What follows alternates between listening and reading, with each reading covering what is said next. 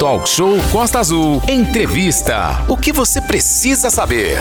Estamos aqui a partir de agora ao vivo no nosso canal no YouTube conversando com o Felipe, você que está aí com a gente. Recebemos Felipe Nogueira, trabalhador portuário, avulso e dirigente sindical para falar conosco, né, Renato? Exatamente, é até para complementar essa questão que o Felipe foi uma das pessoas cidadão que entrou junto ao Ministério Público Federal para ver essa questão da linha férrea. Felipe, muito bom dia, um prazer recebê-lo aqui na nossa sala virtual. Você está ao vivo também no nosso canal no YouTube, é, Rádio Costa Azul e também aqui participando no nosso DAIO 93.1. Felipe, é, basicamente só para acelerar um pouco o processo, o que, que te motivou a entrar para ver essa questão da linha férrea, uma vez que o pessoal até hoje, a interatividade com a deputada estadual Tia Ju, mostrou que a volta do possível trem de turismo Angra até Rio Claro, Angra Litz, é fundamental para dinamizar a economia aqui na região. Bom dia, Felipe.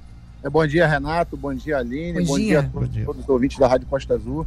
É, Renato, só ratificar aí o empenho da deputada Tia Ju nos ajudando nessa questão do desenvolvimento do setor portuário.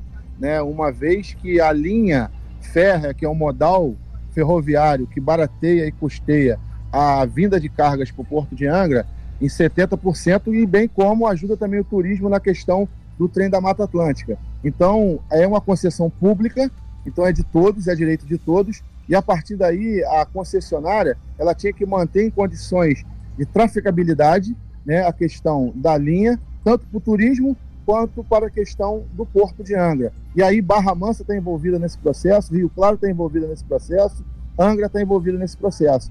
Então a gente é, acionou o Ministério Público Federal, que é o fiscal né, é, de qualquer contrato que envolva a União. E é uma concessão pública da União, né, do Ministério da Infraestrutura. Porque não adianta a gente ficar é, pedindo uma empresa que é concessionária se ela não dá em condições na questão da linha férrea. E hoje a gente vê que tem empresários interessados, tem os operadores logísticos interessados, e aí o, a volta da linha férrea ela está condicionada aí um, uma, uma, uma obra de quase 300 milhões de reais. E aí o governo federal precisa resolver isso e o Ministério Público, com certeza, agora a partir desse acionamento nosso com a denúncia, vai ser feito aí a questão é, das pessoas serem ouvidas e aí a gente tenta a, a volta desse ramal ferroviário que é tão importante para a região aqui de Angra, Barra Mansa e Rio Claro. É, Felipe, é importante deixar claro, ontem a gente recebeu aqui denúncias que a falta de manutenção na linha férrea está gerando aí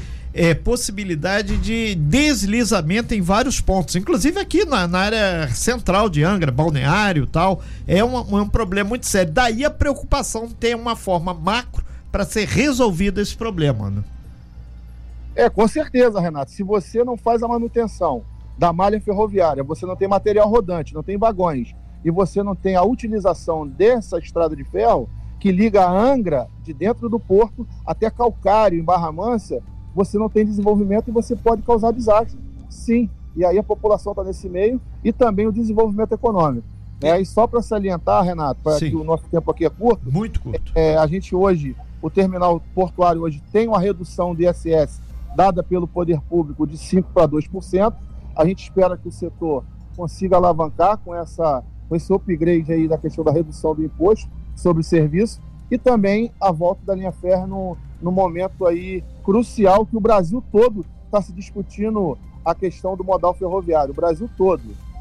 Felipe, para concluir, o Ministério Público Federal ele deu uma sinalização para vocês para quando deve ter um retorno dessa ação, quando deve se materializar algo, algo além de papelada?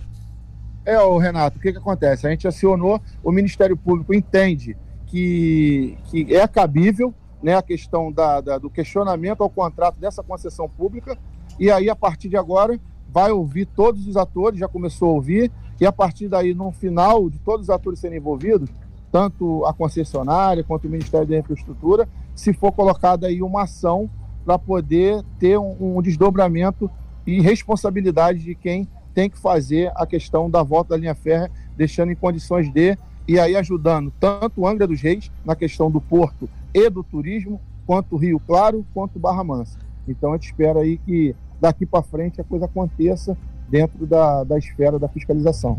Valente. Felipe, é, Valente falando bom dia. É, qual o status da concessão hoje? Quem é o dono da ferrovia hoje? E, e se vocês procurar a NTT, que é a Agência Nacional de Transportes, né, que, que deve opinar sobre isso e eventualmente até punir a concessionária. É, bom dia, Valente. Boa pergunta. É, a NTT ela fez uma audiência pública em fevereiro do ano passado, no qual a VLI é, coloca que esse trecho não está viável para ela. Então, praticamente, ela quer entregar o trecho. Mas não Porém, entregou ainda. quer recuperar o, o, trecho conforme estava, conforme ela pegou. Correto. Então, porque a ferrovia era da FCA, uma subsidiária da Vale do Rio Doce, que foi pega junto com o Porto de Anga lá em 1998. E hoje, o que, que acontece? A FCA largou, foi passado para a VLI, que é um grupo de empresários, um grupo de acionistas, e que hoje não quer, conforme aconteceu os desastres em todo esse ramal ferroviário, não quer voltar na condição que tem, porque ela tem outro trecho de Barra Mansa Varginha que hoje está viável. E hoje tem empresários, igual o empresário do café, falou na frente de todos os vereadores, de todo do prefeito, do, de todo mundo, lá no CEA, falou que tem interesse em colocar a linha férrea para funcionar. Então a gente tem essa esperança, né, que é um empresário lá de Varginha, que eu acho que pode aí estar tá, tá, tá alavancando esse, esse setor aí, que é de suma importância tanto para o turismo quanto para o Porto de Angra. Ok, Valeu. então.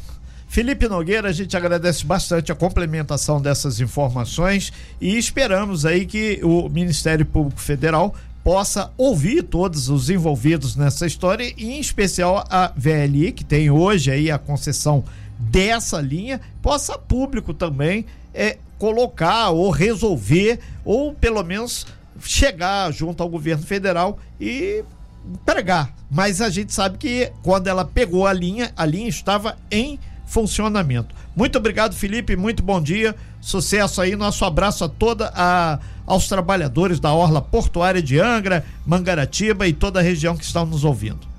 Bom dia, Renato. Bom dia, Aline. Bom dia, Valente. Bom dia a todos aí desse grande programa que é, é um programa que traz a verdade, que traz os fatos e informações.